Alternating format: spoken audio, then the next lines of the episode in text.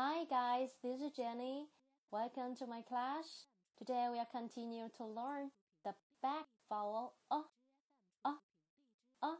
大家好，欢迎来到我的课堂。今天我们继续来学习后元音 o o o。那这个 o 的发音方法呢，就是后舌呢微微的抬起，嘴唇呢上下的张开，稍微有点紧绷的感觉，而且你的牙床呢是要稍微的张大一点点。还有你的小腹呢，也是会震动的，一定要用你的小腹来发这个音哦哦哦。好，我们一起来练习 words top hot rod lock clock wash what watch swallow quality。好，在这里面这个 hot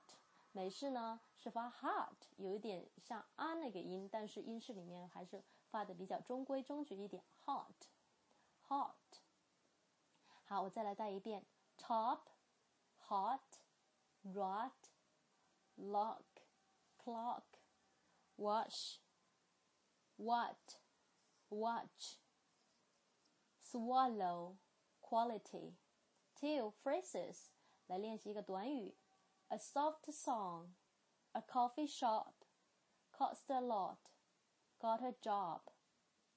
好，我再来慢慢的来读一遍。A soft song, a coffee shop, cost a lot, got a job. Okay, three sentences. 第三个是练习句子。The clock has stopped. Lots and lots of clocks and watches have gone wrong. The clock has stopped. Lots and lots of clocks and watches have gone wrong. 这里面一些音节的呃划分，还有一些呃意群的划分呢，以后我们都会讲到的。因为这个句子呢比较长，特别是第二个，Lots and lots of clocks and watches have gone wrong。 第四个是一个 passage，passage 一个短文。Froggy Boggy sat on a rock.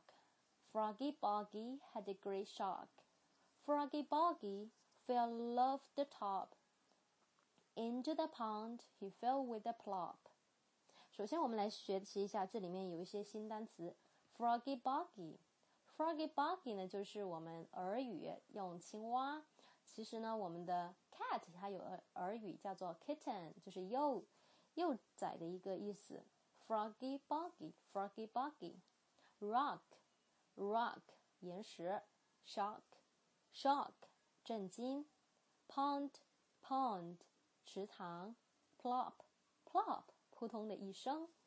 好，我再来带读两遍喽。Froggy Boggy sat on a rock. Froggy Boggy had a great shock.